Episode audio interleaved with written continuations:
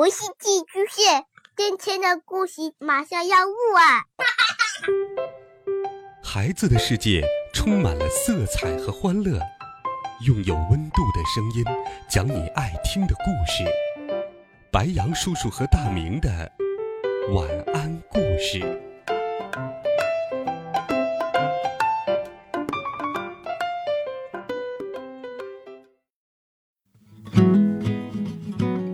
小朋友们、同学们，大家好，欢迎收听白羊叔叔讲故事。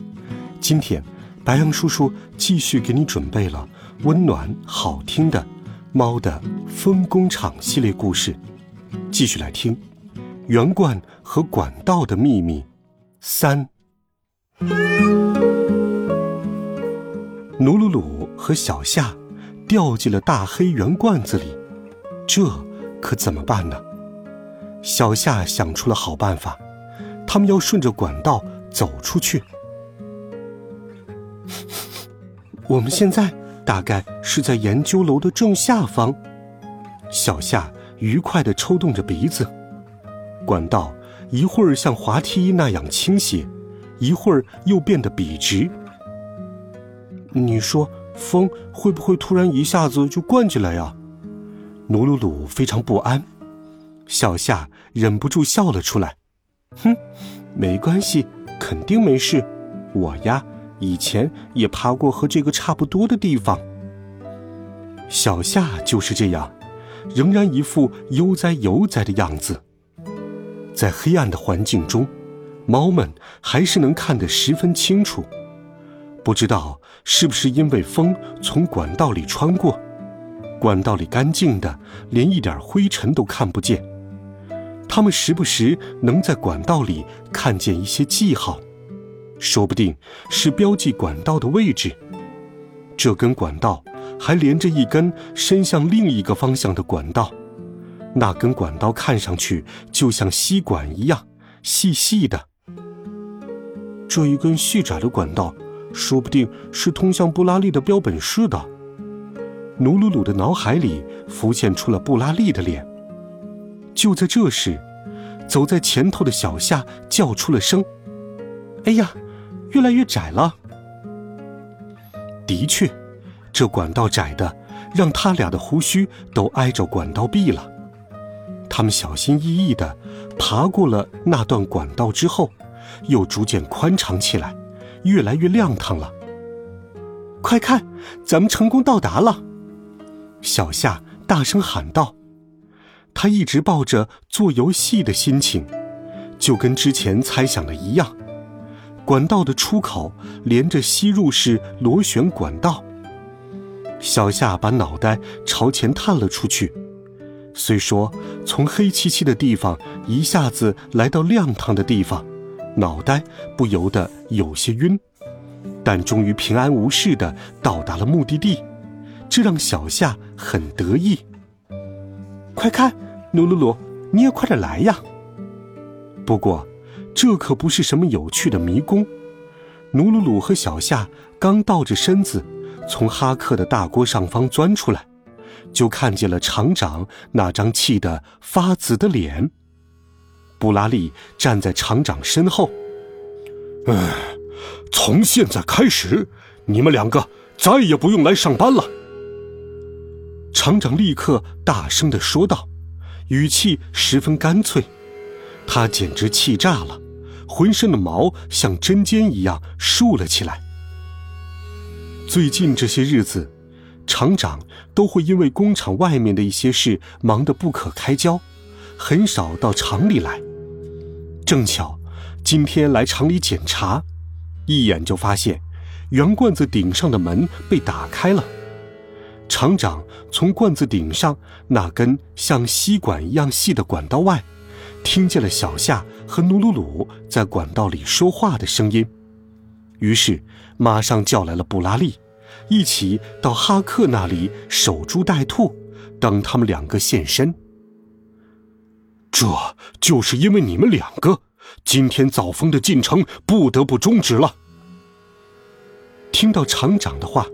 努鲁鲁猛地闭上了眼睛。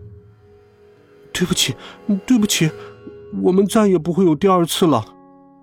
努鲁鲁一个劲儿的道歉，可厂长依旧没有原谅他们。小夏当然也一样，一个劲儿的道歉。全都是我的错，是我一个人的错，不要辞退努鲁鲁了。可厂长还是固执的摇着头。我还想着，厂里来了一位好员工，帮了我大忙。哎。你们两个到底旷了多少天的工来干这些？厂长的脸色变得越来越可怕，他生气的瞪着小夏和努鲁鲁。要是造好的风被传送进了他们刚才待的罐子里，那可就要出大事了。光是想想就不由得把人吓出一身冷汗，这可是十分危险的。这次绝不能原谅你们两个，今后你们再也不许踏进厂里半步。厂长又干脆利落的说了一遍，话是不是说的有些过了？可除了小夏和努鲁鲁之外，这里还有不少认真工作的员工。要是连小夏和努鲁鲁这种吊儿郎当的工作态度都能得到原谅的话，就没办法给大家树立榜样了。被厂长赶出工厂后，小夏还有自己的家可以回，但努鲁鲁不一样，他没地方可去。小夏和无家可归的努鲁鲁一起，在工厂四周毫无目的的绕来绕去。小夏不愿意丢下努鲁鲁自己回家去。努鲁鲁。真是对不起，小夏一直哭个不停。没关系，我也不想工作，只想到罐子顶上去放松放松。小夏，你别哭了。可努鲁鲁真的是走投无路了，从今往后他该怎么办才好呢？努努鲁小时候被丢在公园里，是流浪猫布拉利把它捡回来的。那个时候。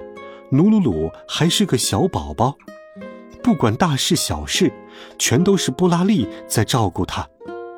布拉利还把他带到好心提供牛奶的人家，告诉努努鲁可以避雨的地方。努努鲁会走路了，之后布拉利又给他介绍了这份风工厂的工作。他还太小了，厂长总是这么说。也是布拉利说服了厂长，对厂长说：“我来照顾他。”听好了，对流浪猫来说，有份自己的工作可是十分难得的。那时候，布拉利经常这样说。努鲁鲁永远无法忘记，布拉利跟厂长一起站在管道出口时的那张脸。布拉利的嘴角下垂，看起来十分生气，他脸上的神情却十分悲伤。几天后，厨师长佩罗利想起小夏和努鲁鲁还饿着肚子，就给哭个没完的小夏和垂头丧气的努鲁鲁送来了热乎乎的鱼贝汤。快来，把这个喝了，打起精神来。咱们花猫厂长啊，一直有些爱发脾气。不过说起来，前一位厂长也很可怕呢。佩罗利像是陷入到了回忆当中，眯起了眼睛，接着又看向了小夏和努鲁鲁。三花那个小子，我以为他也差不多该消气了，可他好像到现在还气鼓鼓的呢。既然他已经把话说出口了，说要辞掉你们两个，也不好再收回这话了。佩罗利意味深长的笑了笑，这是努鲁鲁头一次听见佩罗利把厂长叫做三花。接着，佩罗利又这样说道：“你们两个给我听好了，现在厂长出门去了，一时半会儿回不来。”我已经把事情的经过跟大家都说过了，并请他们先暂停制造风的工作。佩罗利继续看着他们不可思议的脸，开门见山的说道：“你们现在再到罐子里去一趟。上次你们去的时候，不是经过了一个路口吗？从那儿往右拐，就会发现你们右手边有一扇通往外面的门。请你们走到外面，把长在那儿的冬草莓摘回来吧。”佩罗丽说完，递给他们一个背篓。小夏和努鲁鲁对望了一眼，他们刚跟厂长说过再也不去那儿了，现在这么做合适吗？可佩罗利一直说：“没事儿，这是我拜托你们的。”于是，他们擦了擦哭肿了的双眼，又一次从罐顶钻进了银白色的管道。好了，孩子们，这一集温暖好听的故事，白杨叔叔就给你讲到这里。温暖讲述，为爱发声。我们明天见，晚安，好梦。